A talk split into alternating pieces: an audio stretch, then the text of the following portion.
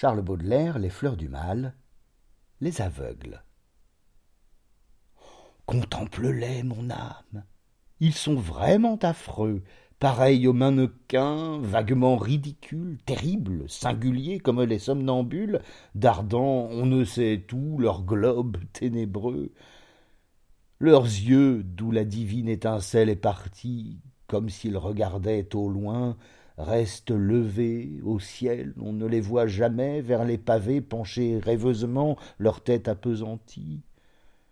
Ils traversent ainsi le noir illimité, ce frère du silence éternel, ô cité, pendant qu'autour de nous tu chantes, rises et beugles, éprise du plaisir jusqu'à l'atrocité. Vois, je me traîne aussi, mais plus qu'eux hébété, je dis que cherchent-ils au ciel tous ces aveugles?